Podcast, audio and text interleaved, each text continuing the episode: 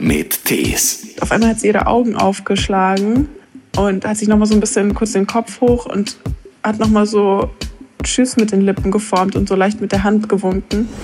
Obwohl ich eigentlich da gar nicht so bin, dass ich halt gesagt habe, naja, die meisten Künstler werden ja eh erst nach ihrem Tod berühmt. Und ich habe erst gedacht, so shit, was habe ich denn da jetzt gesagt? Wenn zum Beispiel der Verstorbene ultra gerne Kaffee getrunken hat, dann wird halt dann einfach am Grab auch nochmal irgendwie Kaffee ausgeschenkt und so und da angestoßen oder auch mit einem Sekt oder so. Das ist doch total schön. Eigentlich hätte ich aufstehen müssen und dann einfach gehen, finde ich. Oder ihm sagen müssen, so, hey, so geht das ja nicht, Freundchen, so redest du nicht mit mir, was soll das denn? Wir wissen alle darum, dass ein fetter SUV und der krasse Urlaub mit Vollpension uns nicht ausfüllt und uns auch nicht glücklich macht. Und wir wissen das. Aber wenn du schon so eine Belohnung brauchst, wenn du immer sagst, so, okay, wenn ich das geschafft habe, dann gönne ich mir was. So, fuck it, wirklich. Ein Podcast von SWR3. Das könnte ich nie. Das ist ein Satz, den Johanna Klug von vielen Menschen schon gehört hat, denn sie macht etwas, was sich viele gar nicht zutrauen würden. Sie begleitet sterbende Menschen und auch deren Zugehörige. Erstaunlicherweise hat sie damit schon ziemlich früh angefangen. Während der Schulzeit hat sie in einem Altenheim gearbeitet und später mit 20 bereits auf der Palli, wie sie die Palliativstation nennt. Das ist natürlich nie ein leichter Job, aber es ist einer, aus dem sie sehr viel mitnimmt. Denn diese Begegnungen mit sterbenden Menschen sind ganz besondere. Sie erfährt dadurch mehr über das wirkliche Leben. Mehr als in ihrem normalen Alltag.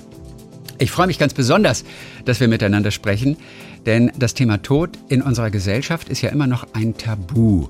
Auch wenn wir mittlerweile wissen, dass es wichtig ist, sich auch schon zu Lebzeiten mit diesem Thema zu beschäftigen. Aber gerade in Familien, vor allem auch mit Kindern, wird darüber oft möglichst nicht gesprochen. Auch wenn sich seit einiger Zeit da etwas tut. Man spricht immer mehr drüber. Johanna hat auch ihr zweites Buch geschrieben. Das heißt Lebe den ersten Tag vom Rest deines Lebens. Und darin erzählt sie Geschichten von Menschen, die sie begleitet hat oder auch immer noch begleitet und was sie selbst für ihr Leben davon mitgenommen hat. Dann sagen wir Hallo nach München gerade. Du bist ja viel am Rumreisen zurzeit. Ja. Hi. Und ich bin ganz erstaunt. Du bist pünktlich. Denn wie ich in deinem Buch gelesen habe, mit Pünktlichkeit habe ich es nicht so.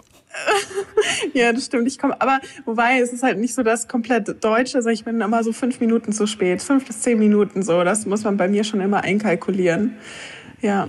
Bevor wir über wirklich ganz konkrete und besondere Begegnungen sprechen, wollen wir ganz kurz vielleicht einen Blick einmal in deine frühen Jahre, in deine Anfangsjahre werfen, mhm. aber auch wirklich nur ganz kurz. Und dieser Satz, das könnte ich nie, ja, den hast du ganz oft gehört, wenn du Freunden, mhm. Bekannten erzählst, was du so machst. So, bei dir war es aber jetzt nicht nur so, dass du das einfach nur kannst, du wolltest auch diese Trauerbegleitung mach, Sterbende begleiten. Und das war dir schon relativ früh klar. Und das fand ich so ganz interessant. Ich glaube, mit, mit, mit 20 wusstest du, ich möchte das machen, weil es mir auch einfach so viel gibt. Weißt du, woher das kam? Dieser Wunsch, auch dieser Wunsch nach Tiefe in Begegnung, die du da ja gefunden hast ganz oft. Ich glaube fast, dass wir den alle in uns tragen, weil wir einfach in der Gesellschaft groß werden, die sehr leistungsorientiert ist und sehr auf Konsum ausgerichtet ist, wo es viel in der Begegnung mit Menschen nur noch um Oberflächlichkeiten geht. Und das ist mir im, in der Schule, im Studium einfach sehr, sehr aufgefallen. Und letztendlich glaube ich, dass das alles ein Prozess war, ähm, bis ich so aus dem Nichts eigentlich heraus gesagt habe, ich möchte gerne auf die Pali und dort Menschen begleiten. Ich habe ja mit 16 schon im Altenheim zwei Jahre gearbeitet. Und ich habe da ja schon Sterbebegleitung gemacht, ohne das überhaupt zu wissen. Ich habe ja gar nicht verstanden, so, mhm. auch mit 16, man ist noch so, so jung und so, ähm, was das eigentlich alles mit sich bring, bringt. Aber und ja, ganz erstaunlich, dass du als 16-Jährige freiwillig auch in ein Altersheim gegangen bist. Wir wissen, wie wichtig das ist. Wir wissen, mhm. dass dort auch Menschen gebraucht werden, die das machen. Es ist aber auch ein besonderer Ort, eine besondere Herausforderung, alleine vom olfaktorischen her, wie man sagt. Aber du bist dahin gegangen. Warum hast du dir ein Altenheim ausgesucht? Man hätte ja auch irgendwo anders helfen können. Aber ein Altenheim als 16-Jährige, das ist mhm. ungewöhnlich erstmal. Ja, weiß ich jetzt gar nicht, aber. Oder war es um ja, die Ecke bei euch gerade? Hat sich so ergeben. Kanntest du jemanden? Ja, nein. Auch nicht. so viele Fragen.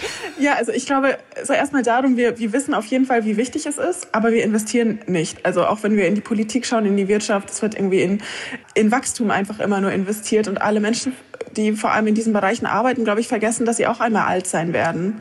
Und äh, es ist so gut und wichtig, dass es Hospize, Palliativstationen und auch Pflegeheime gibt, aber sie sind halt trotzdem irgendwie aus unserem Alltag so ein bisschen draußen. Und tatsächlich wollte ich mit 16 so ein bisschen Geld verdienen erstmal. Aber ich habe ja auch ganz, ganz schnell gemerkt, so, äh, ja, ich kann diesen Job nicht machen für ein paar Euros in der Stunde. So, das ist, Und das, das waren auch keine 10 Euro, das waren eher 5 Euro. Ne? Das war ja, auch das wenig waren eher, sogar. Das Mhm. waren eher, eher so die fünf. ja.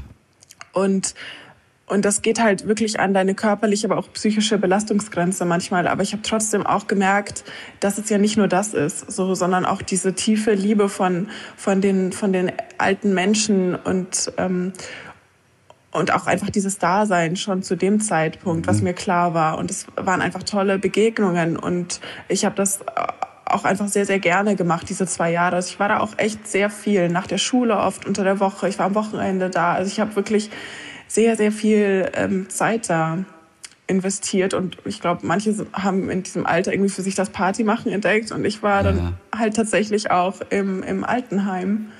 Warst du in der Schule auch mal eher so ein bisschen der Außenseiter, die Stille in der Klasse? Ja, es hieß immer so bei den Elternsprechtagen, ja, die Johanna könnte sich ja mehr melden. Aber wenn man sie fragt, dann weiß sie alles, Ja. aber Mitarbeit, nee. Aber ich habe mir auch immer gedacht, so, warum soll ich den LehrerInnen überhaupt irgendwas erzählen? Die wissen das doch alles. Und ich weiß es auch, da muss ich mich doch nicht melden. Also für mich war diese Mitarbeit so, äh, ich hatte immer große Fragezeichen. Ich fand das einfach nicht cool, mich zu melden und laut was zu sagen, wenn ich es doch eh schon wusste. Und, und das hat sich dann aber bei mir in den Noten halt bemerkbar gemacht. Und da habe ich schon gemerkt, so, das Schulsystem ist auch einfach so, so krass nur für extravertierte Menschen ausgelegt und gar nicht für Menschen, die einfach jetzt gar nicht so das Bedürfnis haben, sich immer so in den Mittelpunkt zu drängen und auch irgendwie Präsentation halten. So, es wird immer so viel darauf Wert gelegt, irgendwie möglichst große Worte zu spucken und was ich dann immer so schlimm fand, dass dahinter keine Taten steckten. Also immer viel heiße Luft und nichts. Ja, und wie zum Beispiel? In welchen Aussagen? Wo war heiße Luft? ja, keine Ahnung, wir müssen irgendwie was verändern, bla bla bla und dann kam keine Veränderung. Ja.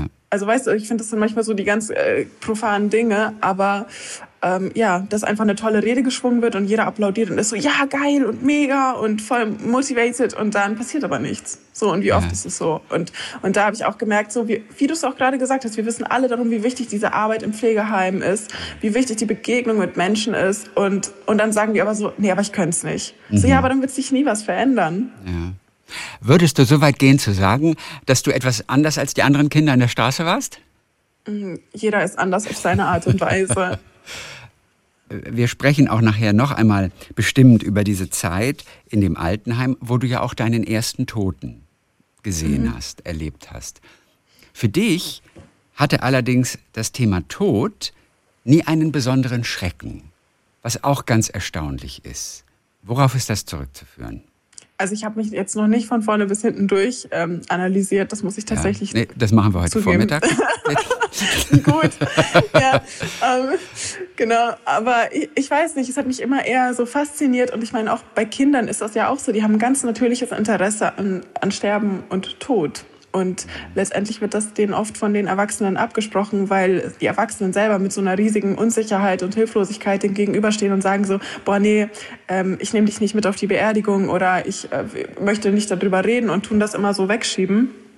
Und dann fangen Kinder auch irgendwann an, das halt irgendwie, äh, also natürlich sofort zu realisieren, okay, Mama und Papa reden da nicht drüber oder irgendwelche Erwachsenen, das, das soll anscheinend kein Thema sein. Und dann fangen die auch an, nicht mehr darüber zu reden. Aber das ganz natürliche Interesse ist einfach von Mensch, also von Geburt an einfach da, weil es ja so klar ist und so normal auch natürlich, dass mit der Geburt natürlich sicher ist, dass wir auch irgendwann sterben werden, früher oder später. Und, äh, und, und auf mich hatte das immer eher eine große Faszination ausgeübt und ich habe mh, einfach tatsächlich auch nie Angst davor gehabt. Die Frage ist ja auch wirklich ganz oft, wie viel können wir Kindern zumuten?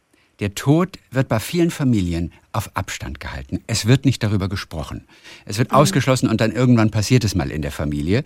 Und dann ist ja. das Drama natürlich oft groß. Kinder sind überfordert. Also du hast jetzt selbst zwar noch keine Kinder, aber du gehst in Schulen.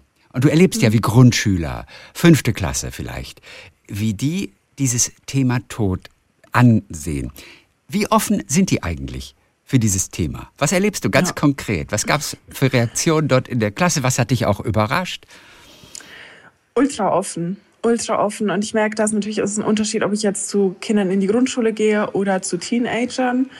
Mm, aber es, äh, es ist eigentlich immer wieder krass mitzuerleben, wenn jemand natürlich so wie ich externes in die Klassen kommt und dieses Thema öffnet. Ja. Also einfach so einen Raum dafür gibt und da ähm, ja und einfach genau diesen Raum öffnet dafür, dass ganz viel zurückkommt und dass ein ganz großes Bedürfnis da ist, sich darüber auszutauschen, weil das halt normalerweise in den Familien nicht passieren darf. Ja. Und eigentlich. Aber es muss immer irgendwie ah, anfangen, ne? Irgendein, genau, irgendeiner klar, muss erstmal anfangen. Genau, einer muss, einer muss anfangen, einer muss den Mut haben, ja. sich auch damit zu zeigen, weil ich okay. finde auch, wenn man über Sterben und Tod redet, ist es schon was sehr Intimes tatsächlich. Und äh, auch den Mut zu haben, sich verletzlich zu zeigen. Und es braucht äh, diese eine Person, die den ersten Schritt macht. Aber ich habe nicht das Gefühl, dass Kinder ähm, damit überfordert sind mit diesem Thema, sondern eigentlich sind die Erwachsenen damit überfordert. Ja. Und die Kinder sind ganz natürlich in ihrem Flow, die stellen einfach Fragen und die, wir brauchen nicht die großen Antworten. Wir sind ja selber keine riesigen Philosophen oder Philosophinnen, ja. aber die wollen einfach davon wissen und und spüren ja sofort, okay, reagieren die irgendwie mit einer Abwehrhaltung oder nicht, dann stelle ich eben nicht mehr die Fragen. Aber Kinder sind ganz natürlich mit etwas Größerem verbunden noch. Und das mhm. haben wir alle irgendwie auf dem Weg zum Erwachsenwerden verloren. Und man muss ihnen den Raum eigentlich schon sehr, sehr früh geben, dieses ja, Thema natürlich. auch anzusprechen, was in den Familien ganz oft eben nicht getan wird. Ich finde es ganz interessant, wie so ein Stein sozusagen ins Rollen kommt. Also was war das für, zum Beispiel für eine Geschichte, mit der alles losging in der Klasse? Ich habe tatsächlich und ich versuche natürlich auch irgendwie immer die die Kinder da abzuholen so ne? Und ich habe jetzt äh, ich war jetzt in der, in der Grundschule und dann habe ich von Sarah erzählt. Und Sarah ist ein Mädchen die habe ich in Hamburg kennengelernt. Sarah hat Kinderdemenz und ist jetzt inzwischen eigentlich schon im Teenageralter aber geistig aber auf dem Stand von einer sechsjährigen. Also trotzdem eigentlich noch ein Kind aufgrund ihrer Erkrankung. Und und damit habe ich die Kinder sozusagen abgeholt und ihnen erstmal erzählt so wie es Sarah so geht und und was es eigentlich für eine Erkrankung ist und was es mit ihr macht und so. Und dann auf einmal waren alle Kinder so, okay, oh, und dann sammeln wir Spenden und wir wollen Sarah irgendwie ganz viel ermöglichen und dann lass uns irgendwie so ein Bazar aufbauen und sowas. Und, und dann kamen die alle voll, ähm, voll ins, ins Tun auch und waren ja. voll so hippelig und waren so, ich möchte jetzt sofort was machen. Und ganz erstaunlich war auch bei einem Jungen, der kam so mit Kapuze und war total verschlossen und, und der saß auch so, so, so wirklich auch so mit einer ähm, sehr, sehr verschränkten und distanzierten Körperhaltung vor mir. Und ich habe dann halt einfach angefangen, über Sarah zu reden und, und auch Bilder gezeigt von ihr, weil ich das auch von der Familie aus auch immer, immer darf, weil die Familie auch selber sagt, es ist so wichtig, mhm. mehr über diese Krankheit ähm, zu informieren. Und am Ende dieser Stunde und dann haben die Kinder natürlich auch selber ganz, ganz viele Fragen gestellt. Und ich habe sie Bilder malen lassen, was sie denken, was nach dem Tod kommt und so. Und dann saß dieser Junge, er hatte den kompletten Tisch für sich ähm, boykott, also irgendwie so eingenommen ja. und lag wirklich so irgendwie okay. so mit offenen Augen und so die, die Hände in, in wie sagt man, so, so gestützt irgendwie genau, da. flätzte sich über den ganzen genau, Tisch, kann man gut vorstellen. Ja, und richtig die Augen groß und weit aufgemacht und war so komplett präsent und einfach da. Ja. Und da war nichts mehr von diesem komplett distanzierten Jungen. Und danach kam die Lehrerin zu mir und meinte so, ja, bei dem, bei denen in der Familie geht's halt gerade richtig ab. Irgendwie ist, glaube ich, ein Elternteil gestorben und so. Und wir wissen, wir kommen gar nicht mehr an ihn dran. Mhm. Und dann war ich so, wow, okay, abgefahren. Und einfach dieses Thema aufzumachen und dann auch, zum, dass die Kinder oder die Jugendlichen auch merken, so, hey, ich bin auch nicht mit diesem Thema allein. So, also und wenn man drüber redet auch und sich austauscht, dann wird auch die Angst ein bisschen kleiner. Mhm. Das ist schon einfach so. Und hat er auch was gesagt? Oder waren es vor allem die offenen Augen und das Interesse, war, das er gezeigt hat? Genau, es war vor allem die Körperhaltung, die einfach schon alles gesagt hat. Und ich finde auch, so oft, oft braucht es gar keine Worte. Mhm. Oft, oft gibt es gar keine Worte, weil das, was gerade erfahren wurde, so schmerzvoll ist, dass man auch nichts dazu sagen kann. Aber manchmal gibt es auch einfach keine Worte, weil einfach der Körper schon alles sagt mhm. und einem mitteilt. Ja. Was haben denn die Kinder erzählt, aber zum Beispiel? Wie stellen sie sich das Leben nach dem Tode vor? Was gibt es da für Vorstellungen? Oh, ganz, ganz unterschiedlich. Also viele natürlich sagen so, ja, hier im Himmel und dann haben die sich das halt so ausgemalt, wie es im Himmel sein könnte. Also da gibt natürlich ganz, ganz viel über, über die Bildsprache und das fand ich einfach sehr, sehr toll. Aber Kinder stellen auch ganz kluge Fragen einfach. Ja. Also der eine Junge meinte dann zum Beispiel, warum können denn Tiere eingeschläfert werden, aber zum Beispiel keine Menschen? Mhm. Und das ist auf jeden Fall eine berechtigte Frage, weil ich oft das Gefühl habe, wir sind oft so sehr bei uns und ver verlieren aus dem Blick, dass um uns herum ja auch alles der Vergänglichkeit unterworfen ist. Also jetzt wird's kälter, die Blätter fallen vom Baum, so. Das ist der Kreislauf des Lebens. Tiere sterben, auch Pflanzen. Und wir sind so sehr bei uns und, und sind so in dieser Angst auch vor dem Tod, was ja auch eine unserer Urängste ist, aber trotzdem gefangen, dass wir gar nicht sehen, was für eine Schönheit auch überhaupt erst durch die Vergänglichkeit des Lebens entstehen kann. Und wie wertvoll das Leben eigentlich wird, dadurch, dass es gerahmt wird durch den Tod. Mhm. Dass du schon sehr früh dich mit diesem Thema beschäftigt hattest, auch keine Berührungsängste hast, hat es auch damit unter Umständen zu tun, dass du selber dich zumindest mit diesem Thema zwangsweise auseinandersetzen musstest, als du als Kind im Prinzip krank warst und einer großen Unsicherheit ausgesetzt warst. Ihr wusstet nicht genau, was es ist. Wie schlimm war das damals? Wie schlecht ging es dir? Ähm, ich glaube, ich habe das als Kind gar nicht so einordnen können zu dem Zeitpunkt. Ja. Aber ich weiß auch, dass meine Eltern, glaube ich, echt massive Ängste hatten. So. Wie alt warst du da? Ähm, Sechs, sieben oder, oder später? Nee, ich war, ich war wie alt war ich denn? Elf, zehn, okay, elf, so 10, genau. 11. Ja. Und es bestand die Befürchtung, ja. es ist Krebs. Ganz am Ende, ja. nach einem Krankenhausmarathon, das weiß ich noch, war es eine Entzündung, glücklicherweise, mhm. aber lange eine Zeit der Unsicherheit, die du aber gar nicht so bewusst wahrgenommen hast. Nee, ich glaube, ich hatte, äh, also ich wollte einfach auch wieder diese Normalität haben und ähm, und als dann rauskam, okay, es ist kein Kinderräumer, es ist kein Osteosarkom, ähm, das wäre auf jeden Fall mein Todesurteil gewesen, sondern es ist in Anführungszeichen nur eine Osteomyelitis gewesen, wo auch viele Ärzte dann auch immer noch sagen, so, hey, keine Ahnung, woher kommt das? Normalerweise müssen Bakterien irgendwie in den Knochen kommen äh, und bei Kriegsverletzungen ähm, ist das irgendwie, also wenn der Knochen halt offen ist, dann kommen Bakterien rein. Also keiner kann sich bis heute erklären, woher das kam, weil es auch noch eine sehr, sehr seltene Form der eh schon sehr seltenen Erkrankung ist. Also es, ich hatte auch einfach ein riesiges Glück, oder es war Schicksal oder was auch immer. Ich glaube ja auch so irgendwie gar nicht mehr an Zufälle, dass ich auch zu dem Zeitpunkt einfach einen Arzt hatte an meiner Seite, der genau über dieses Krankheitsbild geforscht hat. Mhm.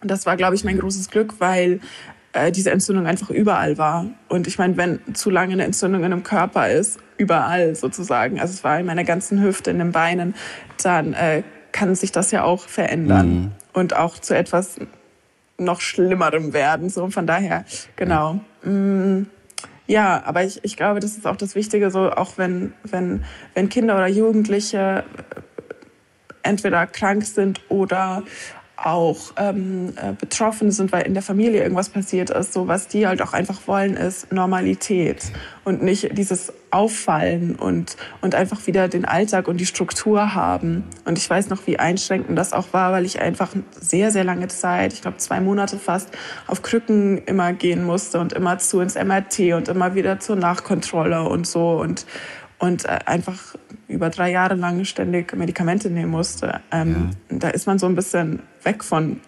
Normalität und so. Aber dass am Ende der ja. Tod stehen könnte, zu einem sehr frühen Zeitpunkt, dessen warst du dir nicht bewusst. Das haben nur deine Eltern befürchtet. Oder, oder? Mm, ja, weil, weil, weil das Ding ja war ja auch, ich wurde ja auch nicht in Gespräche mit einbezogen. Das wurde dann einfach nur gesagt, so ja, du gehst jetzt ins MRT, wir müssen jetzt wieder Blut abnehmen, bla.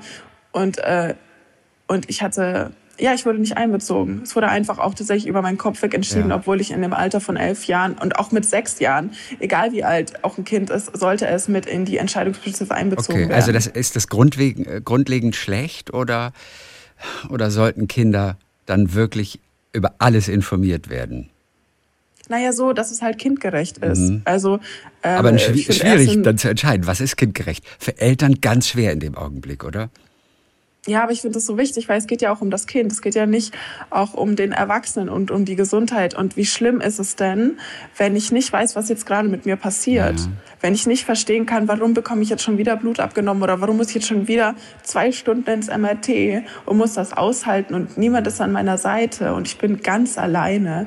Und, ähm, und das ist, glaube ich, eine Hölle. Und einfach Kinder wollen das ja auch verstehen. Ja, klar. So, warum ist das jetzt so? Und wenn die was verstanden haben, das ist ja wie bei Erwachsenen auch, so, dann, dann, dann kann ich damit auch besser umgehen. Auch wenn ich es vielleicht nicht will, aber es heißt dann so, ja, aber dann bleibe ich an deiner Seite oder weiß ich nicht. So, also ich glaube, es ist einfach den ähm, zu erklären, ist ja. da total wichtig. Ja, und auch wenn es um den Tod geht und um das Sterben, ja. einfach ähm, offen zu sein und zu sagen, komm, wir setzen uns da jetzt hin, wir schauen vielleicht auch ein Bilderbuch an. Es gibt so viele tolle Bücher auch auf dem Markt. Ähm, genau, die, die sich mit dem Thema ja. auseinandersetzen. Ich habe nur daran gedacht, wenn Erwachsene eine Operation haben, bevor man hm. sich all diese Details anhört von dieser Operation, ist es manchmal gut, das nicht zu wissen sondern einfach zu vertrauen, okay, da wird etwas gemacht, da und da und da, und dann ist okay. Aber in dem Augenblick, wo ich ein konkretes Bild davon habe, was genau aufgemacht wird und wie weit die Instrumente in den Körper reingeschoben werden. Ja, das ne, meine ich ja gar nicht. Und, da wird schon, und deswegen ja, denke ich, manchmal ist es auch gut,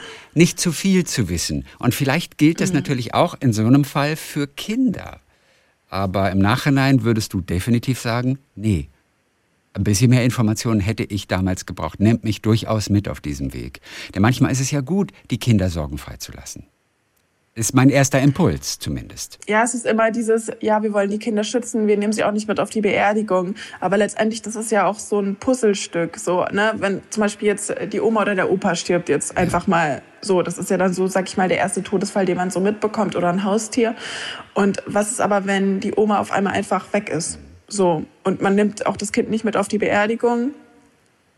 Und ähm, das ist ja überhaupt nicht greifbar. Ja. Vor allem bei Kindern muss man auch noch mal gucken, so es hängt von diversen Faktoren ab, aber natürlich ist auch ähm, das Gehirn noch nicht ausgereift ja. ab, also zu bestimmt. Da muss man auch immer so altersspezifisch gucken. Wo stehen die? Na klar, aus welchem sozialen Milieu kommen die? Wie ist das Familiensystem? Aber natürlich auch wie ist das Gehirn auch gerade schon entwickelt. So ähm, Kinder können ab einem gewissen Alter erst begreifen, dass dass wenn jemand tot ist, dass der auch wirklich dann nicht mehr wiederkommt und, und dass er nicht einfach nur schläft. Deswegen sage ich auch immer so, sagt nicht so, die Oma ist eingeschlafen, ja. weil dann können sich Ängste entwickeln, dass wenn das Kind abends ins Bett muss, dass es auch denkt, so jetzt wache ich nicht mehr auf. Manche Einsichten über das Leben entstehen nur im Angesicht des Todes. Das hast du festgestellt. Wir können von sterbenden Menschen über unser jetziges Leben etwas lernen. Deswegen wollen wir einmal hören, was du von Sterbenden persönlich gehört hast, was du von ihnen gelernt hast. Um was trauern die zum Beispiel? Menschen, die am Ende ihres Lebens stehen. Die bereuen eventuell Dinge, die machen sich bestimmte Gedanken. Welche Gedanken sind das? Also was betrauern sie im Nachhinein? Was hast du gehört schon? Hm. Also ich glaube, es ist erstmal total wichtig, dass du auch das selber sagst, dass Sterbende ja auch trauern. Ja. Und ich glaube, oft, also oft polen wir Trauer immer auf die Trauer von den Hinterbliebenen. Ja. Aber auch Sterbende haben ja was zu betrauern. Letztens hat mich auch eine Frau gefragt, so ja, was würdest du denn jetzt sagen, so lieber Sterbe oder Trauerbegleitung, was ist denn jetzt irgendwie gerade wichtiger? Und dann meine ich so, ja, Sterben und Trauern, so das ist halt ineinander fließend, so dass auch Sterbende betrauern ja was und das war irgendwie krass zu sehen im, in diesem Gesicht von der Frau, dass sie darüber noch nie sich Gedanken gemacht hatte. So. Ja. Also genau erstmal auch überhaupt das. Und, äh, und oft sind das natürlich auch Sachen, wenn man so, ich bin ja immer viel auf der Palli gewesen, so wenn du dann da auf der Palliativstation bist und äh, auch einfach Zeit hast, ähm, um über alles nochmal auch nachzudenken. Mm, dann kommt natürlich Verschiedenes auch immer wieder hoch, aber oft ist es auch natürlich tatsächlich die Trauer darüber, das Leben nicht so gelebt zu haben, wie man es selber eigentlich wollte. Ist das die Regel, dass sie Dinge, mm. dass Menschen am Ende so vieles am liebsten anders gemacht hätten? Ist, sind, ist das die Mehrheit?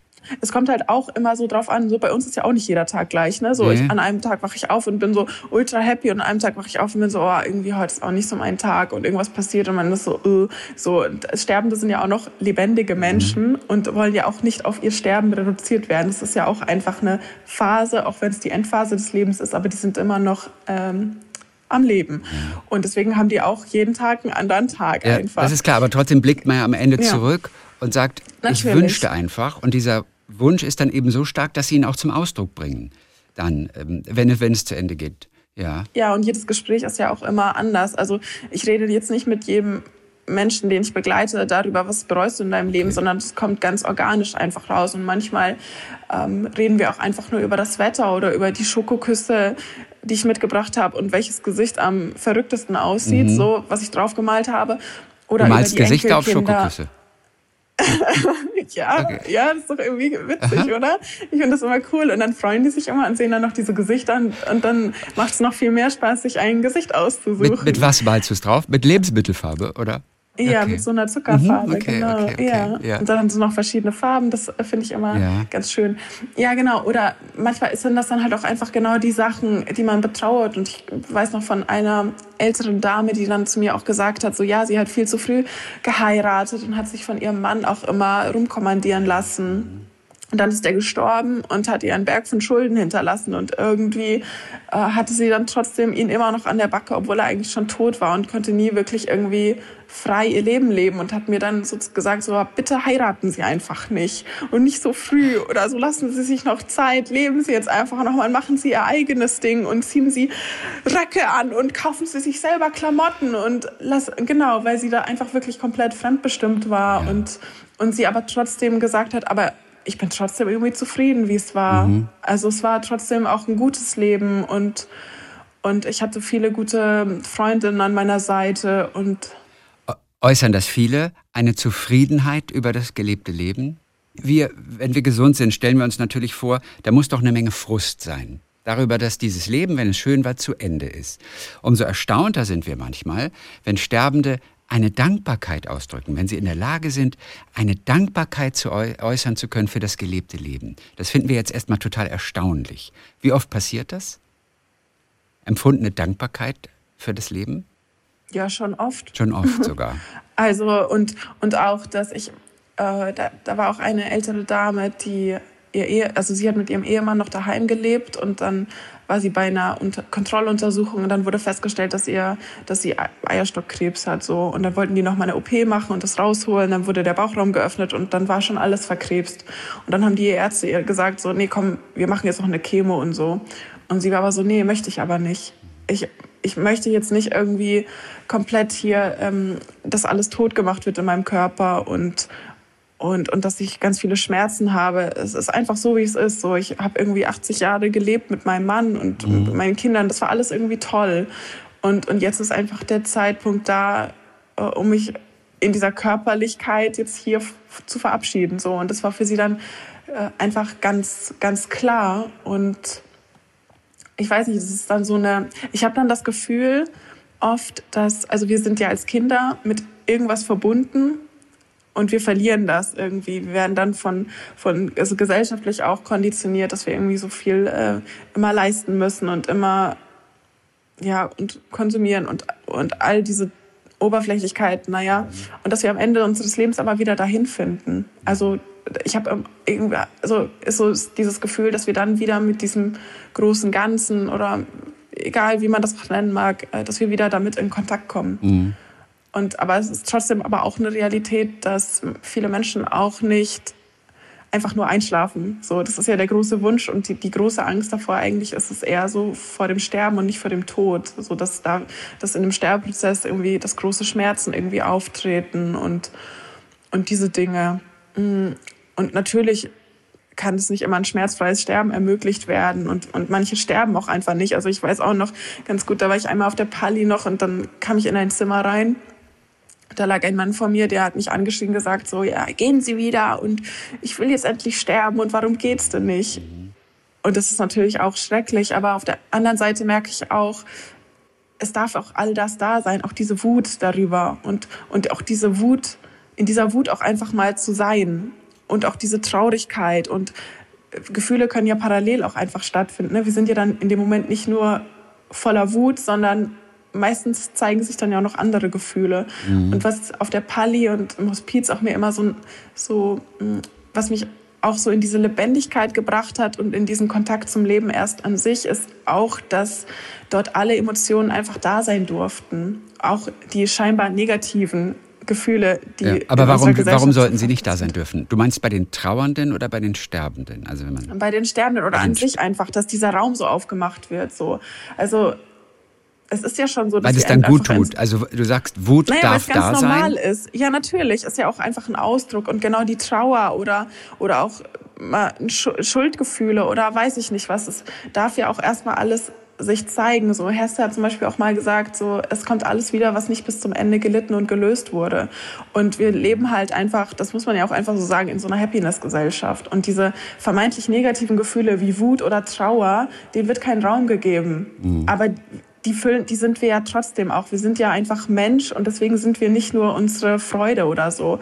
Und wir empfinden auch mal Wut oder Trauer. Und, und wenn wir die immer wieder wegdrücken, dann, ähm, dann kanalisiert sich das auch durch unseren Körper und wir werden mhm. auch dadurch irgendwann mal krank. Aber das, was ich also so gut fand, dass auf der Pali auch einfach all das einen Raum hatte, was in unserer eigentlichen Gesellschaft da draußen mhm ähm, dann in, gleich in so eine Negativschublade gesteckt wird und gesagt wird, oder man, man ja auch merkt, so, aber mit, mit Wut, mit Trauer, wie geht man damit um? Da ist eine ganz, ganz große Hilflosigkeit da. Wann ist jemand bereit zu sterben? Du hast von dem einen Mann erzählt, der, der sterben wollte, aber es, es trat erstmal nicht ein, worüber er sich dann beschwert hat und auch ein hm. bisschen verzweifelt war natürlich. Er sagt, ich möchte, hm. dass es endlich eintritt. Warum ist es bei ihm nicht eingetreten, obwohl er es wollte? Darauf Weiß kann ich keine Antwort geben, nee, nee. weil ich ihn auch viel zu wenig kannte. Also ja, ja, es war klar. wirklich so eine einmalige Begegnung und ich will ja. da jetzt auch gar nichts irgendwie. Nein. Nein. Mm, aber ja, natürlich ist es ist, ist eine, eine gute, gute Frage, aber ich glaube auch, dass das sehr viele Faktoren sind und oft sind das dann tatsächlich oft auch irgendwelche Konflikte, die familiär nochmal auftreten und so, so ans Licht kommen, wenn dann die ganze Familie so zusammenkommt. Mhm. Wenn Menschen noch Dinge bereuen, sind das in der Regel Beziehungssachen, Beziehungen zu anderen Menschen. Denn was wir natürlich immer hören ist, kein Sterbender sagt, hätte ich mal den und den Urlaub noch gemacht, hätte ich mir das mhm. und das Auto gekauft. Das sind Dinge, die eigentlich keine Rolle mehr spielen. In, insofern die Frage, handelt es sich bei Dingen, die du bereust, eigentlich immer um, um, um Beziehungen, die nicht so gelebt wurden oder angesprochen wurden? Schwer zu sagen. Ja, weil auch jedes Gespräch immer unterschiedlich ist, aber doch schon auch tatsächlich, also äh, lass es die, die Beziehung mit den, zu den Eltern sein oder die Beziehung zum eigenen Kind oder so, ja. wo einfach gar kein Kontakt mehr mhm. überhaupt da ist und, und, und das hat schon immer noch mal echt viel Gewicht, mhm. die Beziehungen zu Menschen tatsächlich, ja. ja. ja. Gibst du mir nur eine ganz kurze Einschätzung, damit wir das Thema auch bereuen, einfach auch, auch, auch abschließen können, aber, aber na, wir stellen uns das halt so vor, dass Menschen am Ende eines Lebens immer Dinge bereuen, weil wir so oft vielleicht die falschen Dinge machen und gar nicht wissen, was mhm. uns am Ende wichtig gewesen ist, gewesen sein wird. Wie viel Prozent der Menschen, die du begleitet hast, haben etwas bereut? Reden wir von zwei von zehn oder sind es die Hälfte der Personen?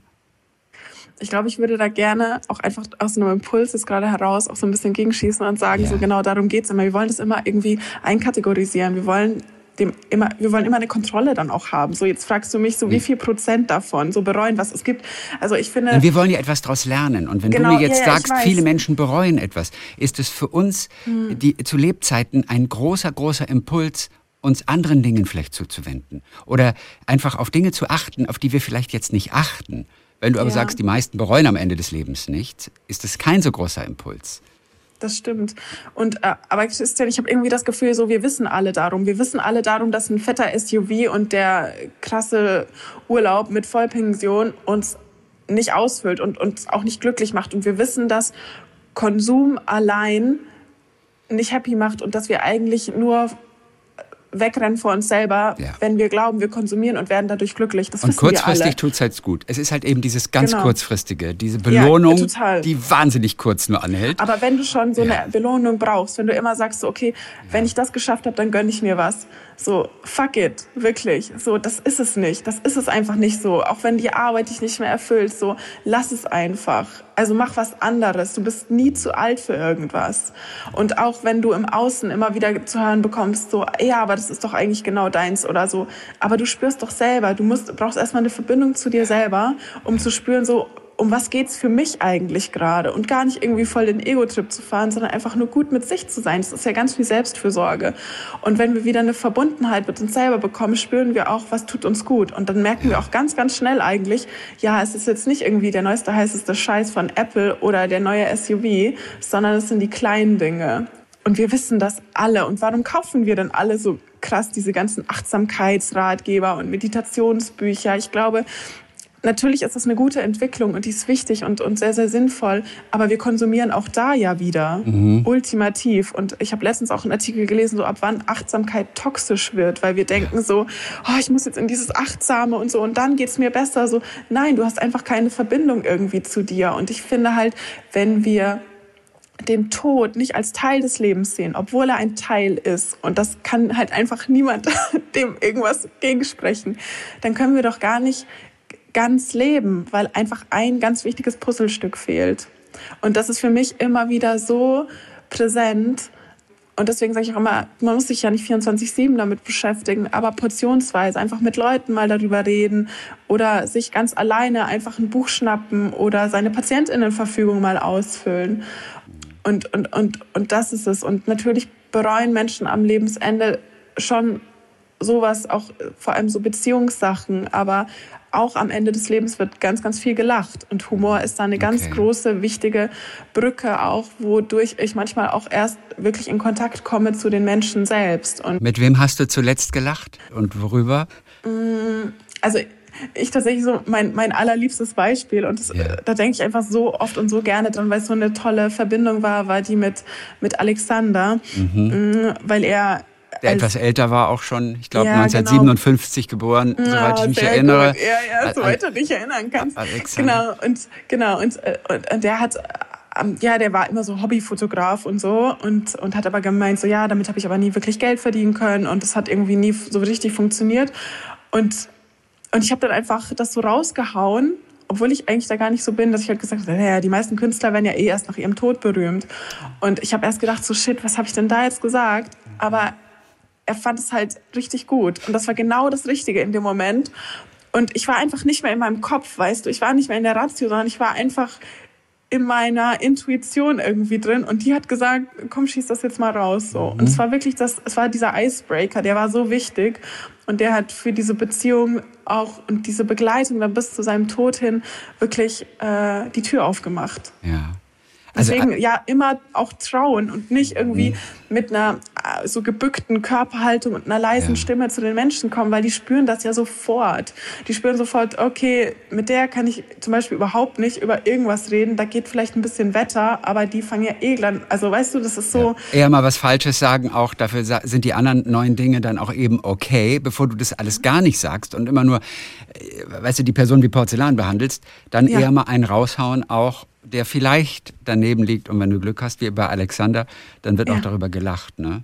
Absolut. Bei Alexander. Ich weiß nicht mehr genau, ob er das war, aber einer, der seinem Tod zunächst mal sehr gefühllos eigentlich Mhm. entgegengegangen ist, was dich überrascht hat, ähm, soweit Ja. ich mich erinnere, oder? Der war so, ja, so emotionslos. Irgendwie. Auf jeden wie, Fall. Wie hat sich das, also äh, zunächst mal, wie hast du ihn am Anfang erlebt und wie hat sich das entwickelt dann bei ihm? Also ich glaube, das war, ich weiß gar nicht, ob man das so sagen kann, aber es war irgendwie so eine, also so immer wieder so abstoßend und dann wieder so nah. Also es war eine sehr, also ich hatte, also ich finde, jede Sterbebegleitung ist sehr, sehr individuell und sehr einzigartig, aber das auch mit ihm, das war schon abgefahren irgendwie. Also Ja. es war auch manchmal sehr grenzüberschreitend, auch was er so an mich ähm, getragen hat Okay, wie zum Ähm, Beispiel?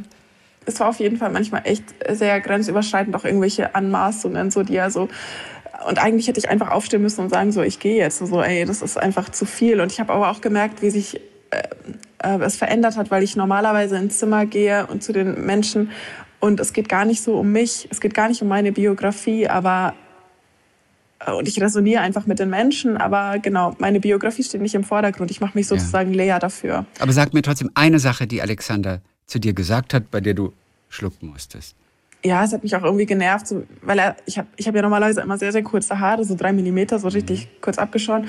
Ja. Und ich, ja, und es war halt einfach so die Sache, die habe ich ja schon ganz oft gehört, so, und es ist ja auch ja, keine Ahnung, er einfach meinte so, ja, ich habe irgendwie gedacht, du bist eine Lesbe und hast ein Problem mit deinem Geschlecht. Und mhm. dann war ich so, wow, ultra übergriffig, du kennst mich überhaupt nicht, du hast überhaupt keine Ahnung. Das sind einfach nur irgendwelche Mutmaßungen von einem alten, weißen, heterosexuellen Cis-Mann, so, fertig ja. aus, so. Was soll das denn jetzt? Und eigentlich hätte ich aufstehen müssen und dann einfach gehen, finde ich, oder ihm sagen müssen, so, hey, so geht das ja und nicht, Freundchen, so redest du nicht mit mir, was soll das denn? Aber ich habe das irgendwie nicht gemacht, sondern ich bin auch geblieben und letztendlich, genau, er, er war also er war halt immer irgendwie so in diesem Außen, er war so komplett abgekapselt von seiner ganzen Gefühlswelt so und hat wirklich auch gesagt so ja, ich habe ja mein Leben so gelebt und war ja eh klar, dass ich Lungenkrebs bekomme, brauche hier so viel und bla, äh, passt schon. Nicht so schlimm, sterben ach, gar kein Stress. Und dann aber, als er ins Hospiz ähm, verlegt wurde und ich auch gemerkt habe, klar, er hat sich verändert und, und er konnte auch am Ende ja gar nicht mehr sprechen. Das ging dann also da ging dann auch einfach ganz, ganz schnell, also gar nichts mehr. Und ich war trotzdem einfach weiterhin bei ihm und saß in seinem Bett und irgendwie hm, hat sich dann einfach sehr viel verändert. Auch diese, ja, diese Energie, diese Wärme auch in dem Zimmer und, ähm, und das war sehr, sehr intensiv. Und da habe ich gemerkt, da, da kam auch nochmal irgendwie ganz viel hoch, was er gar nicht mehr so sagen konnte, aber einfach wie er da so lag und auch so ein bisschen so einen inneren Kampf damit sich hatte. Aber also ich glaube, genau, warte, jetzt habe ich es. Okay. Er wollte diese Rolle aufrechterhalten, die er sein Leben lang geführt hat, nämlich, und das hat mir seine beste Freundin dann auch gesagt, dass er immer Frauen fertig gemacht hat. So. Okay. Das war seine Rolle. Aha. Und, ähm, also aus Überzeugung oder eher so spaßeshalber? Weiß so ich nicht. Also weiß man nicht. Macht es ja nicht besser, nicht schlechter. Ja. Und vielleicht auch als Schutzmechanismus. Vielleicht ähm, um auch einfach das komplett irgendwie fern von sich zu halten. Mhm. Und das hat er bei mir dann auch wieder versucht. Und ich bin trotzdem geblieben. Und ich glaube, darum geht es dann auch in der Sterbebegleitung oder überhaupt auch im Leben an sich, dass ich dass ich auch nicht sofort gehe und dass ich solche Sachen auch mithalte, dass ich nicht das aushalte, weil das immer so anstrengend sich anhört. Manchmal ist es ja aber auch anstrengend, so, weil man sich denkt, so was soll das denn jetzt? Aber dass ich einfach auch da bleibe und er dann gemerkt hat, okay, der kann ich vertrauen. So, ich schieße der voll mhm. entgegen und hau der irgendwelche Sachen an den Kopf und sie bleibt trotzdem. Und, und, und dann hat er sich auch mir sehr, sehr krass geöffnet. Und das war das war auch das, wo ich sage, so einfach dranbleiben. Auch wenn ihr denkt, so, ihr habt die Person verloren und die ist euch irgendwie entglitten und so, aber dranbleiben, weil, weil da wird was aufgehen. Einfach in diesem Vertrauen sein. Was hast du von ihm erfahren dann? Was du auch mitnimmst für den Rest des Lebens, weil er sich ja dann auch so geöffnet hat, überraschenderweise, mhm. ja. ja. da du durchgehalten hast und dich davon ja. nicht hast einschüchtern oder auch vertreiben lassen. Ja ich glaube, es ist diese, diese tiefe Liebe, diese Liebe, die dann eher auch signalisieren konnte, dass Liebe alles ist, was trägt und dass okay. Liebe auch alles überwinden kann und auch diese Trauer, die er auch hatte, weil er, er saß dann einmal auf seinem Bett und hat meinte so, ähm, dass er eine Lebensrettung will. Und es aber klar war, es gibt keine Lebensrettung für ihn, also auf jeden Fall nicht in diesem Leben. Mhm. Und als er so dann klar rauskam und die auch gesagt haben, so, das ist nicht mehr möglich, hat er so seine Arme ausgebreitet und ganz leise, aber sehr kraftvoll Liebe geflüstert. Und das war okay. für mich unheimlich kraftvoll auch, weil ich dann, dann sehr schnell gemerkt habe, das war für ihn genau das Richtige, um auch dann, ja, sich zu lösen von allem. Okay. Du warst für ihn dann letztendlich ja. die perfekte Begleitung. Glücklicherweise. Wenn man das so sagen kann. Wenn er sich so geöffnet hat, letztendlich. Ja. Er brauchte so jemanden wie dich. Alle anderen wären zerschellt und hätten ihn in Ruhe gelassen. Am Ende war er aber sehr froh, dass du an seiner Seite warst. Oder täusche ich mich da? Ja, ich glaube, da könntest du schon recht haben, ja. Das hoffe ich. Welche Fragen stellen sich sterbende Menschen am Ende? Also eine, die mir nur in den Sinn kommt, die hast du von Lukas gehört, den du begleitet hast. Der hatte die Sorge, werde ich schnell vergessen werden? Mhm. Gibt es andere Fragen, die auftauchen? Also ich glaube ja, es ist wirklich dieses, dieses, das ist wirklich eine sehr entscheidende Frage, so werde ich schnell vergessen werden. Und dann weiß ich auch noch, wie er dann auch noch gesagt hat, so wer denkt denn schon gern an tote Menschen? Ja. Ähm, und ich glaube schon, dass es diese Erinnerung ist, die auch sehr wichtig ist und die auch die Menschen, die Hinterbliebenen auch brauchen, immer wieder auch an Geburtstagen, an Todestagen von diesen Menschen sich zu erinnern. Aber da geht es um die, um die Zurückgebliebenen natürlich, um die Zugehörigen, mhm. ne? Freunde, Verwandte, ja. Familie. Da ja. geht es um die. Aber was ist mit der sterbenden Person selber? Es ist denen schon wichtig auch, dass sie nicht schnell vergessen werden. Man könnte ja jetzt sagen, wenn es vorbei ist, dann ist es vorbei und dann ist es für mich persönlich auch, spielt es keine Rolle mehr und ist egal. Aber es ist ein Thema. Ja, weil es ja so wichtig ist, was, was bleibt von mir, wenn ich, wenn ich nicht mehr da. Genau, genau. Und ich meine, deswegen ist ja auch so dieses, okay, es werden Kinder geboren oder Familien so, ich gebe ja irgendwie meine, also ich gebe mich ja auch in einem Teil wieder weiter oder finde, finde mich dann auch wieder in meinen Kindern vielleicht auch zu einem Teil wieder. Also es ist ja auch irgendwie das, dass da ja auch was bleibt. Aber ich möchte natürlich auch einfach als, als Mensch erinnert werden und, und da auch bleiben. Und, mhm. ähm, und ich meine, nicht umsonst wurden irgendwelche Denkmäler auch immer geschaffen von irgendwelchen krassen Leuten, die irgendwas geschafft haben. Ist ja auch irgendwie Denkmal und, und so werden ja auch Menschen erinnert. Also ich denke, das ist was, was ganz Entscheidendes, dass wir mhm. etwas hinterlassen auf dieser Welt. Mhm. Eine schwierige Rolle gibt es natürlich dann auch für die Zugehörigen, für die Freunde, Familie, Verwandte, den sterbenden Menschen zu verstehen. Das ist erstmal gar nicht so leicht zu verstehen, was wollen die Sterbenden eigentlich wirklich. Also das Lieblingsessen zum Beispiel nochmal mitbringen, das hat mhm. eher keine Bedeutung, oder? Wir denken, wir tun vielleicht der Person noch etwas Gutes, ist aber eigentlich nicht wichtig, oder? Doch, ich glaube, Essen und Trinken am Lebensende ist schon noch ein wichtiges Thema. Ja. Mm, aber es kommt, also es verlagert sich, ne? Also ich meine, wenn wir jetzt hier noch irgendwie große Portionen essen und wenn wir in ein Restaurant gehen und dann irgendwie das XXL-Schnitzel bestellen, ja. so das geht bei Sterben dann auf jeden Fall nicht mehr. Also da ist auch wichtig, kleine Portionen anzubieten. Und wenn dann jemand, sage ich, wirklich nochmal den Wunsch äußert, oh, ich möchte nochmal irgendwie Pfannkuchen essen oder so, dann wird das in den meisten Fällen auch im Hospiz vor allem von den Köchen da auch nochmal extra so da die Wünsche zubereitet und Essen ist da auf jeden Fall echt nochmal noch mal ein Ding. Aber wenn das natürlich im fortschreitenden Sterbeprozess nicht mehr geht, aber man weiß, okay, diese Person hat total gerne Bier getrunken, dann kann ich die, dann kann ich äh, das in so eine Sprayflasche abfüllen und die Lippen damit so ansprühen oder einfach mhm. benetzen mhm. oder ähm, Fruchtsaft einfrieren und dann so Eiswürfel in die, in die Wangentasche so hier legen. Das ist auf jeden Fall noch alles möglich. Aber ich glaube, was sich dann auch die Zugehörigen auf jeden Fall auch fragen sollten, ähm, ist das jetzt einfach mein Bedürfnis, dass ich sehe, die, die, dieser Mensch isst noch was, weil wir Essen immer mit am Leben sein gleichsetzen. Also wenn du nicht isst, wenn du nicht trinkst, dann stirbst du. Aber Sterbende hören ja nicht auf zu essen, weil sie nicht mehr essen wollen, sondern einfach auch, weil sie sterben, weil der Organismus ja. das einfach nicht mehr schafft. Aber ja, du sagst jetzt klar, aber für viele ist das gar nicht mhm. so klar. Und, und die sind in so einer Angst äh, darum, diesen Menschen zu verlieren und auch so, was passiert dann mit mir? Also erstens so dieser Verlust von diesem nahestehenden Menschen, aber natürlich ist es ja wie so ein Spiegel, in dem ich mich selber dann auch erkenne und feststelle, oh, ich werde irgendwann auch mal sterben und ich verliere aber auch gerade diesen Menschen, der mir in einer gewissen Zeit vielleicht super viel Halt gegeben hat oder vielleicht auch war auch genau das Gegenteil, aber es kann trotzdem schmerzvoll sein. Und da auch klar zu kriegen, so was sind jetzt meine Bedürfnisse und was sind auch wirklich die Bedürfnisse von, dem, von der sterbenden Person. Denn man kann auch eine Menge falsch machen dort an der Seite, ne, am, am, am, am Bette stehend. Weil wir in erster Linie natürlich vor uns die, die kranke Person sehen, die Person, die Hilfe braucht, die Schutz braucht. Das ist aber für die sterbenden Personen nicht immer das Wichtigste, oder? Die wollen gerne oft anders wahrgenommen werden als wir das vielleicht denken. Was ist da vielleicht das größte Missverständnis? Ich glaube, dieses Mitleid, so, oh, das tut mir jetzt so leid und so. Also wirklich mit okay. Mitleid irgendwie kommen und auch mit dieser Körperhaltung alleine schon. Lachen ist tausendmal besser als Mitleid.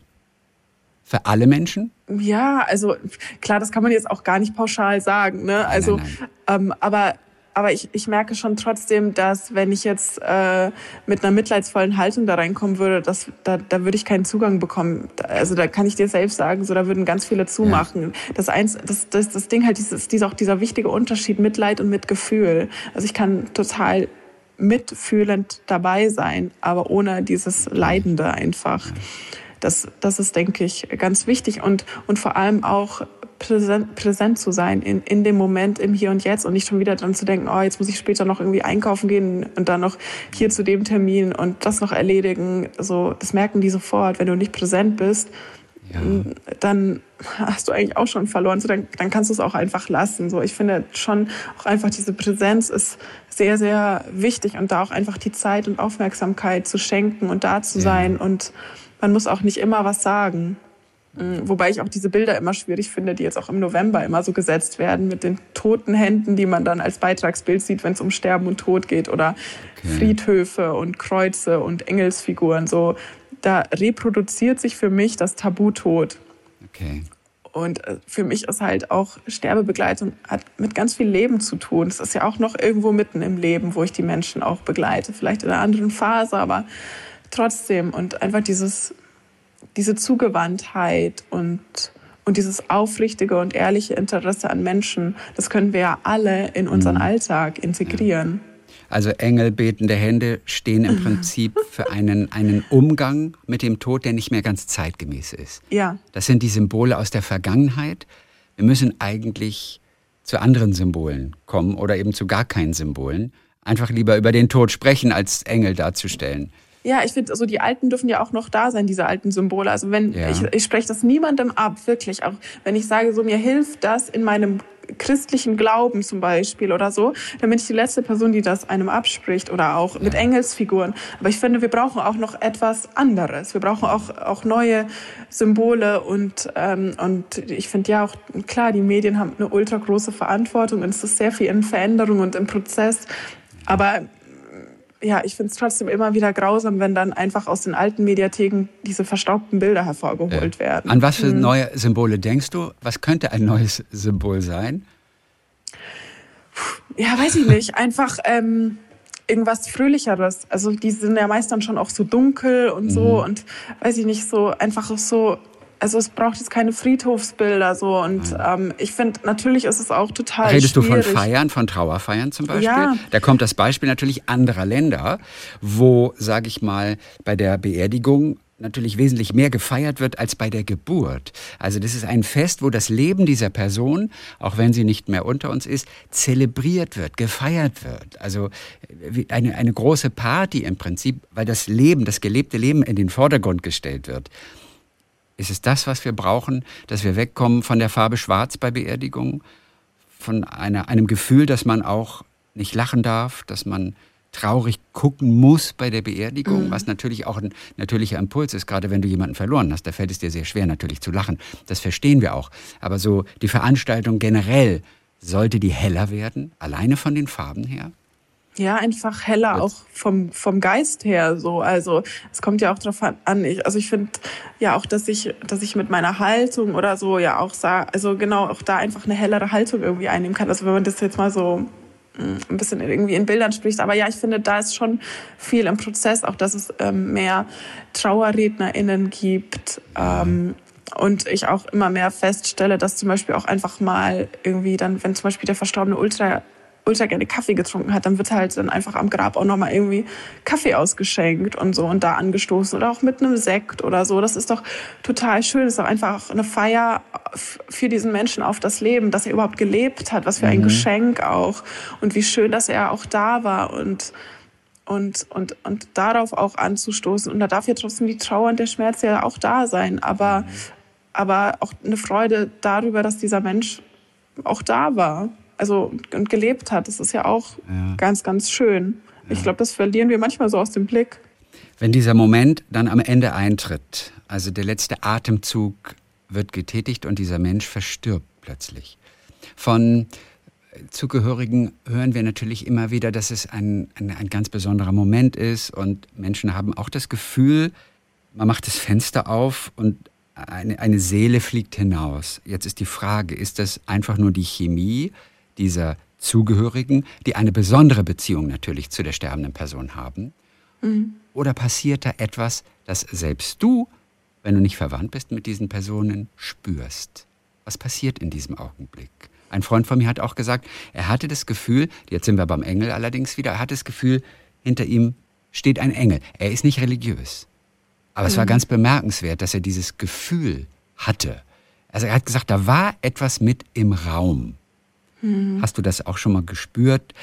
Oder ist, macht unser Körper halt das mit uns? Ich glaube, was da so wichtig ist, sich auch einfach, also wenn ich das gespürt habe, dann, dann war das so. Mhm. Und ich weiß gar nicht, ob es da unbedingt eine Erklärung dafür braucht.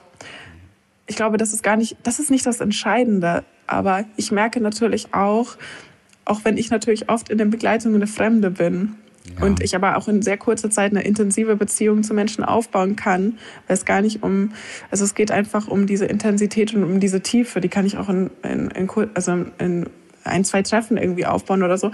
Aber dass ich auch oft das Gefühl hatte, ähm, und das war vor allem bei einem älteren Herrn so, den habe ich nur einmal so flüchtig gesehen. Und so, bei der hatte immer Besuch. Und dann bin ich irgendwie kurz rein, habe meine Blume oder Schokokuss reingestellt und da haben sich jeder gefreut, hat sich jeder gefreut und dann bin ich wieder raus. Aber als der gestorben ist und ich in diesen Raum gegangen bin, und es war, ich hab, es war draußen echt kalt, ne, so auf dem Flur. Und ich bin dann da rein. Das weiß ich jetzt, also ist auch echt schon echt lange her, aber ich weiß es noch wie, als wäre es gestern. Ich bin in diesen Raum rein. Auf einmal war mir so warm. Es war, ich war komplett so umhüllt von so einer Wärme. Und ich habe gemerkt, obwohl dieser Mensch gerade tot vor mir lag und es sah auch richtig schön aus. Die Pali-Schwestern haben den richtig schön irgendwie so hingelegt und, und zugedeckt und so und so. Aber ich habe trotzdem gemerkt, es ist so warm und irgendwie also ich meine, ja, man muss es selber vielleicht auch mal erlebt haben, aber ich hatte das Gefühl, der ist tot, aber er ist irgendwie auch noch da. Mhm. Und zum Beispiel bei meinem Opa war das so, als wir da angerufen wurden vom Pflegeheim, äh, da habe ich noch nicht mal seinen Leichnam gesehen, weil ich noch nicht um die Ecke war von dem Zimmer. Aber ich habe schon gespürt, so, der musste sofort raus, der war schon weg mhm. irgendwie. Und dann war es wirklich nur noch diese körperliche Hülle. Und und, und, und bis jetzt jeder Mensch, eigentlich mit dem ich mich so unterhalten habe, der hat dann auch gesagt, so ja, das was, also wenn ich einen Leichnam gesehen habe, so das ist nur noch diese körperliche Hülle. Das ist wirklich wie so ein, so ein, so ein Kokon, so und genau. Und da hat sich schon was verabschiedet. Mm, und ja, es ist egal, was es dann ist, ob das so eine Wärme ist oder ob ich das Gefühl habe, ein Engel steht hinter mir. Ich habe ähm, das auch nur so erwähnt, weil zur Überraschung vieler dieser letzte Moment gar nicht so als, als negativ oder schlimm eben empfunden wurde, was wir vermuten würden. Mhm. Deswegen habe ich es nur angesprochen, dass das irgendwie schon ein Moment voller Ruhe ja. auch ist, voller Kraft, dass da etwas passiert. Also es, es, es ist nicht immer der Horrormoment, den wir uns gewöhnlicherweise vorstellen. Ne? Deswegen habe ich den sozusagen einmal reingeworfen. Und du kannst es im Prinzip ja auch aus deiner Sicht so bestätigen. Ne? Ja, ja, absolut. Absolut. Und das, das war für viele Zugehörige tatsächlich so dieser Schlüsselmoment auch. Also dass da ganz, ganz lange diese Angst da war, so, oh, wie wird das denn dann sein und so. Und dann war dieser Mensch tot und dann kamen die oft noch mal zu mir und meinten so, ja, es hatte was voll Kraftvolles und irgendwie, also bin ich schon ultra traurig, aber dieser Moment hat mir so viel Kraft gegeben, dass ich weiß, es ist gut. Irgendwie war das so, und dann sind trotzdem ultra viele Tränen geflossen, weißt du? Aber das darf einfach dann auch einfach da sein, weil es natürlich ja, ja. auch jetzt so was Endgültiges hat. Mhm. Erzähl mir zum Schluss noch ganz kurz von zwei Personen, die auch deinen Blick verändert haben. Einmal Marleen. Die wollte ich tatsächlich auch gerade reinschmeißen, ja. Marleen, die, die, die oft auf der Palliativstation war und dann kurzzeitig doch mal eine Besserung erfahren hat, die dann aber wieder zurückgekommen ist die erste Begegnung war, glaube ich, da hast du sie singen hören. Mhm. Ähm, mit der Musiktherapeutin stand sie am Klavier. Ich habe tatsächlich sie erstmal nur gehört und war so, wow, das ist ja voll schief eigentlich. Ja. Aber, mh, mm, aber irgendwie fand ich es schön, einfach mal Musik wieder zu hören, als ich auf die Pali gekommen bin. Ja. Und dann stand sie einfach so da in diesem, in diesem luftigen Sommerkleid und so und, ähm, und und ich fand das einfach irgendwie ganz magisch. Und äh, als wir uns dann äh, eben nochmal gesehen haben oder auch mehrere Mal, das war jedes Mal ein, das war jedes Mal so, so intensiv, aber jedes Mal auch so anders. Und immer habe ich gedacht, so, wir sehen uns halt nicht nochmal. Und das hatte sie aber auch gedacht. Es war immer wieder so ein Tschüss und kein eigentlich, also kein Auf Wiedersehen, so, weil ein Wiedersehen, das war uns beiden irgendwie klar, ich glaube, das wird es nicht geben. Und trotzdem kam das immer wieder. Mhm. Über ganz viele Male. Und sie war ja auch die erste, die erste Begleitung, die ich eigentlich so hatte, die dann auch so ein bisschen länger ging, ganz unerwartet. Und Marlene ist für mich, also ich ja ganz entscheidend gewesen, weil ich glaube, durch sie war auch dann dieser Impuls in mir einfach noch stärker, das weiterzumachen. Also ich hätte ja auch die Erfahrung machen können, boah, ich kann das vielleicht doch nicht. Aber für mich war ja. eigentlich von Anfang an klar, als ich auf die Palliativstation kam, ich habe keine Zweifel, dass, ob ich das kann oder nicht, sondern irgendwie weiß ich, hier fühle ich mich verbunden.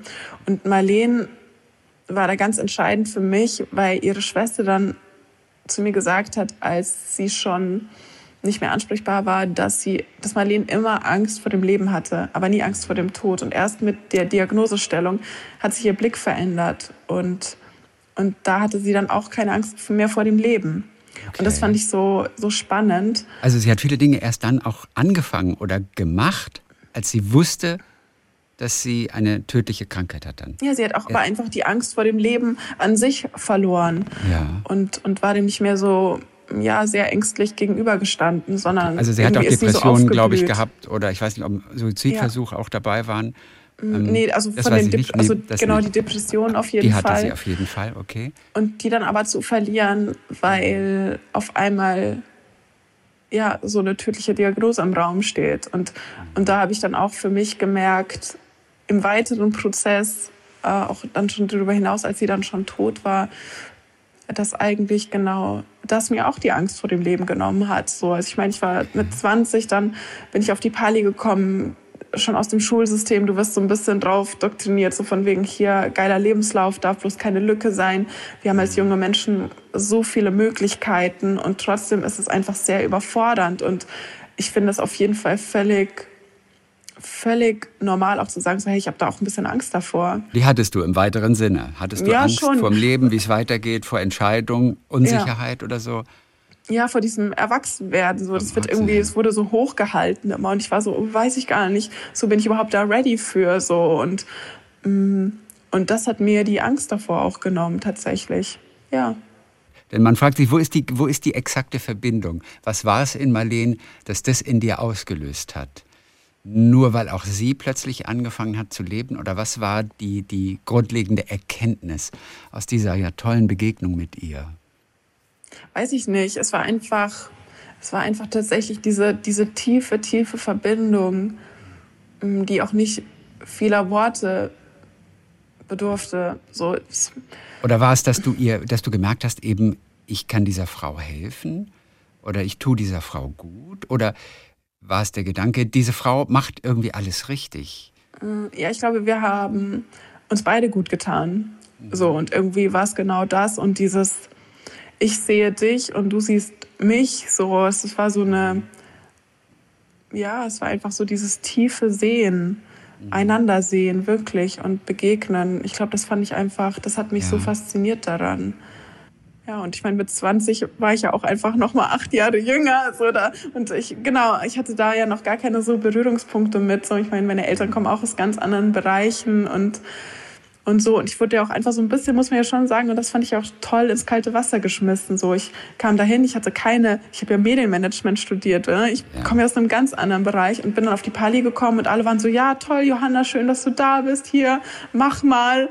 Und so war das, so ohne dass ich, äh, da, ja. dass ich eigentlich wirklich wusste, was mache ich jetzt. Aber ich glaube, genau das war gut, weil ich einfach noch so ein bisschen, so ein, so ein vielleicht auch so ein ähm, weißes Blatt einfach noch war. Ja. Ich bin noch nicht so vollgeschrieben gewesen. Aber es passt auch zu dir, weil du hast dann auch einfach gemacht. Also, ja. Ne, ne also du, du musstest ja. dich dann aber auch nicht überwinden. Du bist nee. dann auch einfach geradeaus in diese Sache reingegangen. Und ich glaube, du hast Marlene auch noch ganz, ganz am Ende, hast du sie auch noch miterlebt. Also warst auch bei ihrem Tod dabei. Ist das richtig? Und hast ihre Hand noch gehalten?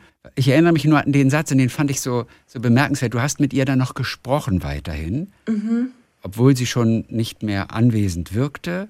Aber das war das Gute letztendlich, denn, wie du da erfahren hast, das Ohr ist das letzte Organ, das seine Funktion einstellt.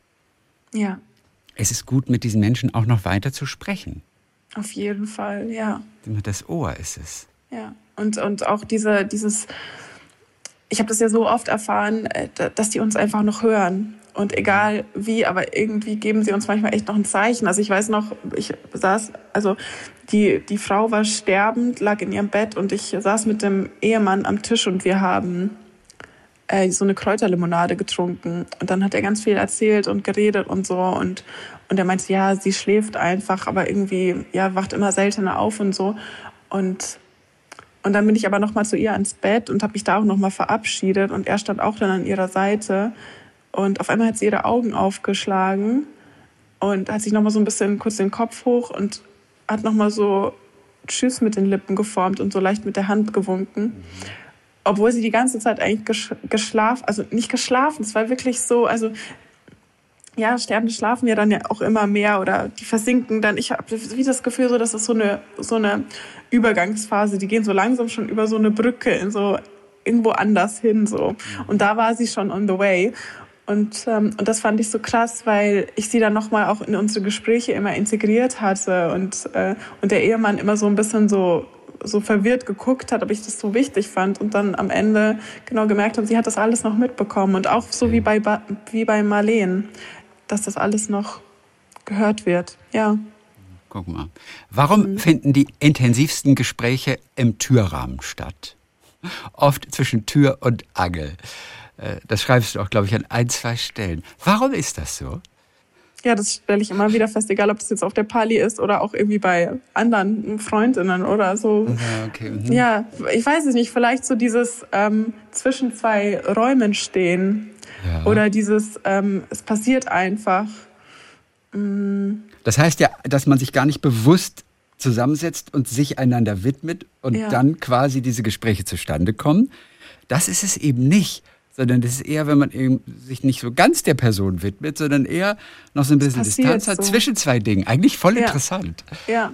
Ja, es passiert dann so als Schnittstelle irgendwo dazwischen. Ja. ja. Vielleicht kann man ja. nebenbei Dinge einfacher ansprechen oder sie kommen mehr automatisch plötzlich, wenn man sie nur so nebenbei macht, wie einem mhm. unter der Dusche zum Beispiel, manchmal mhm. die besten Ideen kommen. Ich kann mich an den Schreibtisch setzen, eine ganze Stunde und ich kann brain und versuche mir was auszudenken. Da kommt dann nichts. Man steht dann aber unter der Dusche und da lau laufen die Gedanken plötzlich und da kommt man auf die tollsten Sachen, hört man immer wieder. Auch ja. Kreative unter der Dusche, weil man eben nicht so fokussiert ist auf diesen Aspekt, so verkrampft, sondern man lässt los. Vielleicht hat zwischen Tür und Angel genau diese Funktion.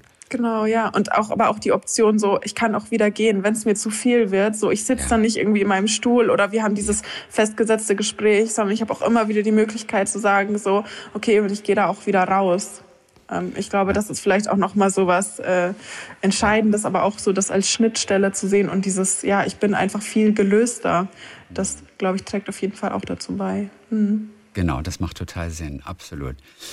Und ganz zum Schluss, erzähl uns bitte noch, von Sarah, die immer noch lebt. Du hast sie vorhin kurz angesprochen. Sie leidet unter Kinderdemenz. Du begleitest sie, äh, seit sie elf ist. Mhm. Wie äußert sich die Demenz bei ihr? Oder wie alt ist sie jetzt gerade? 14 oder was ungefähr? 15 ist jetzt geworden. Ist 15 genau. Jahre alt. Sie hat dich immer Radieschenkopf genannt. Ja, äh, wegen der kurzen, kurzgeschorenen ja. Haare. du, erinnerst du dich an den Moment, als sie das erste Mal dich Radieschenkopf genannt hat? Ja, das war tatsächlich auch gleich beim ersten Treffen. Also okay. Und, äh, und ich war dann auch erstmal so, was hat sie da gerade gesagt? Aber irgendwie fand ich es total sweet. Also ja, ich glaube, ich wäre, also ist bisher noch niemand auf die Idee gekommen, mich so zu nennen. Aber finde ich, finde ich ganz schön. Wie äußert sich die Demenz bei Sarah? Ähm, also die Kinderdemenz ist ja keine Demenz so an sich. Sie ähnelt der, sag ich mal, der Altersdemenz irgendwie schon in Zügen, aber eigentlich ist es eine Stoffwechselerkrankung. Und bei Sarah hat das so angefangen, dass sie äh, innerhalb von einem Jahr eigentlich komplett erblindet ist. Und dann kommen epileptische Anfälle dazu und alles. Und äh, letztendlich hat sich Sarah, bis sie fünf, sechs Jahre alt, alt war, ganz normal entwickelt. Und jetzt ist es eher so ein Degenerationsprozess. Das heißt, sie verliert alle Fähigkeiten wieder, äh, die sie bis zu diesem Zeitpunkt gelernt hat. Was auch das Laufen, das Sprechen, das Essen, das Atmen betrifft. Okay. Also es baut alles immer mehr ab. Und das große Glück aber auch bei Sarah ist, dass jetzt, obwohl sie schon 15 ist, zum Glück auch erst ach, weiß ich jetzt nicht ganz genau, aber erst, glaube ich, zwei epileptische Anfälle hatte. Und dadurch ja. geht ja auch immer ganz, ganz viel auch einfach kaputt. Aber dass der Abbauprozess bei ihr nicht so massiv voranschreitet. Und trotzdem ist es ja so, wenn ich auch an mich zurückdenke oder an andere Leute, so was man mit 15 macht, so man, man hängt irgendwie mit seinen Leuten irgendwie so langsam ab ne? und probiert vielleicht auch so das, das Ausgehen so ein bisschen für sich aus. Und bei Sarah ist es halt wirklich so, äh, sie hört Hörbücher. Letztes Mal haben wir Findet Nemo gehört. Ja. Und da versinkt sie wirklich auch so komplett in dieser Welt und ist dann Dori und ich war dieser tolle High Bruce, das war ganz klar. Und, ja. ähm, und dann spielen wir mit ihren Vampir-Barbie-Puppen oder essen irgendwie ihr Lieblingsessen, so Kartoffeln mit, mit entweder Rüben und Erbsen oder sowas und ähm, mhm. ja, haben auch da irgendwie eine wirklich gute Zeit. Ja. Du besuchst sie regelmäßig, auf jeden ja, Fall. Ab immer, und zu noch mal. Genau, immer dann, wenn ich in Hamburg bin. In Hamburg. Genau. Sie. Und, genau. Und, die, und sie erkennt dich auch immer noch. Also ja. da gibt's, weil die Gefahr besteht, ja. dass sie irgendwann nicht mehr weiß, wer du bist. Ja, ja. Und es ist schon aber auch so, dass ich jedes Mal so ein bisschen Bauchgrummeln habe und mir denke, um, weiß sie jetzt wirklich noch, wer ich bin? Aber spätestens dann, wenn äh, ihre Mama die Tür aufmacht und ich Johanna höre, dann weiß ich ja. schon, hallo, hallo aus der Ecke. Dann weiß ich schon so, ah ja, nee, das ist noch alles klar. Und dann ist sie immer ganz aufgeregt und will mir alles erzählen. Und erzählt mir dann immer, mhm. was sie für Geschenke zum Beispiel von ihrem Geburtstag bekommen hat und ja. so.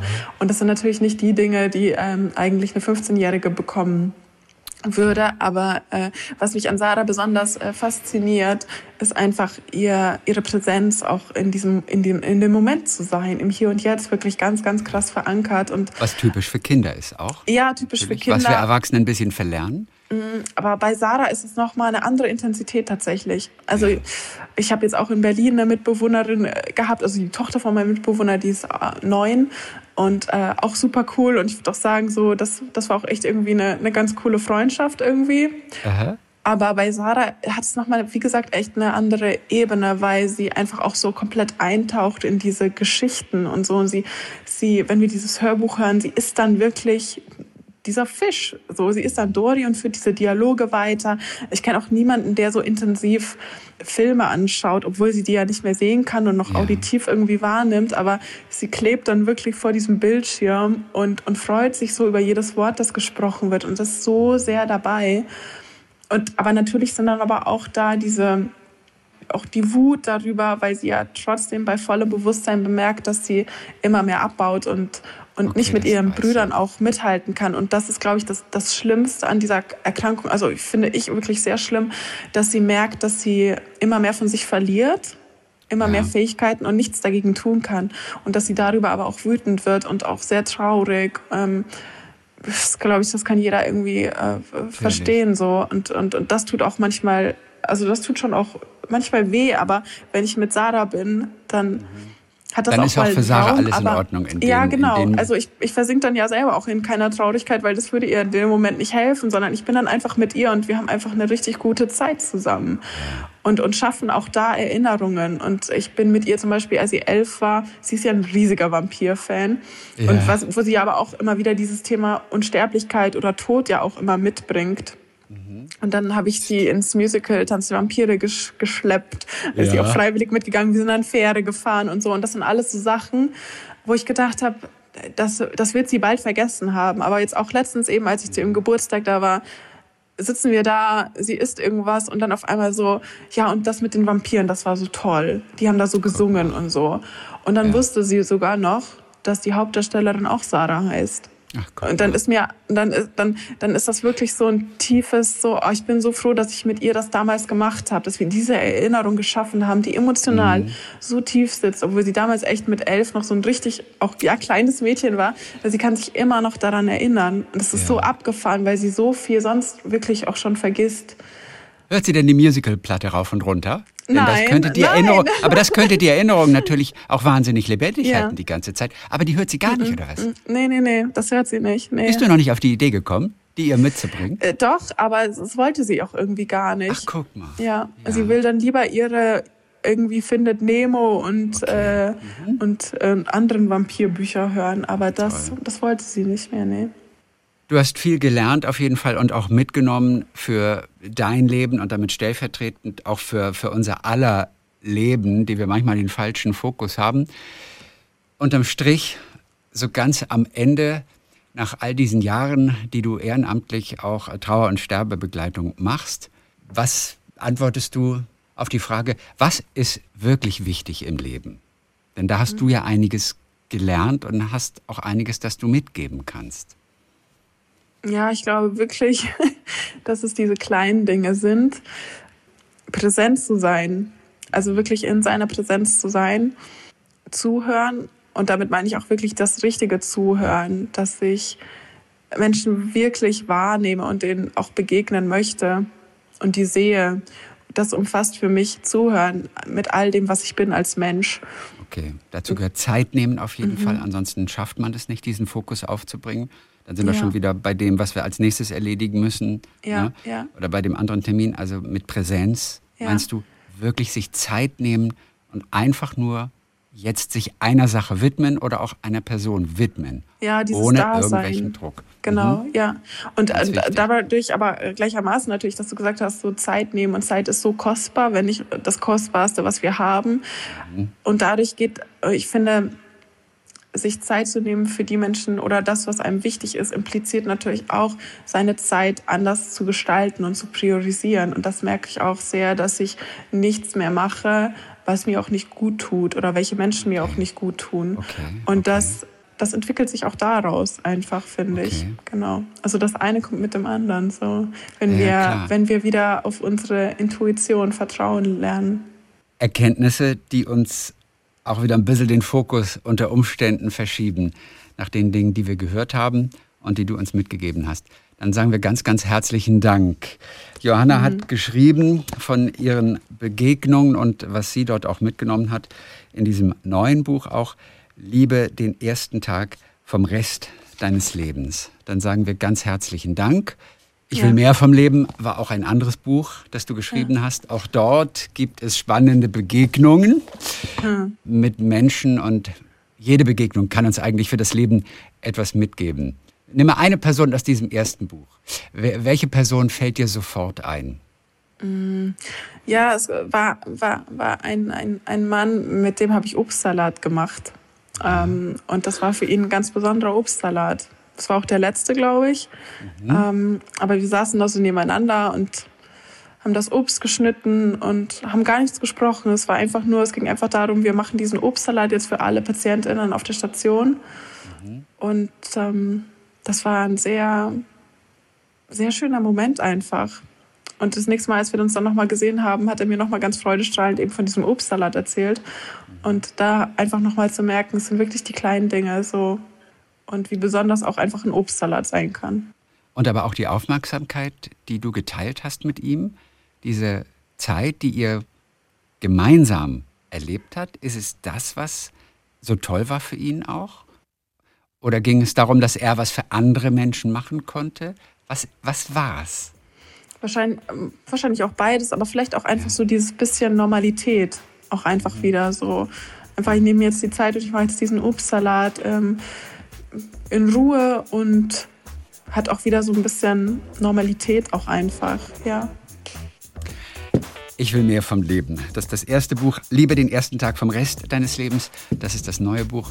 Dann sagen wir ganz schön herzlichen Dank, Johanna Klug. Mhm. Alles Gute. Vielen, vielen Dank. Ja, sehr gerne. Talk mit Tees.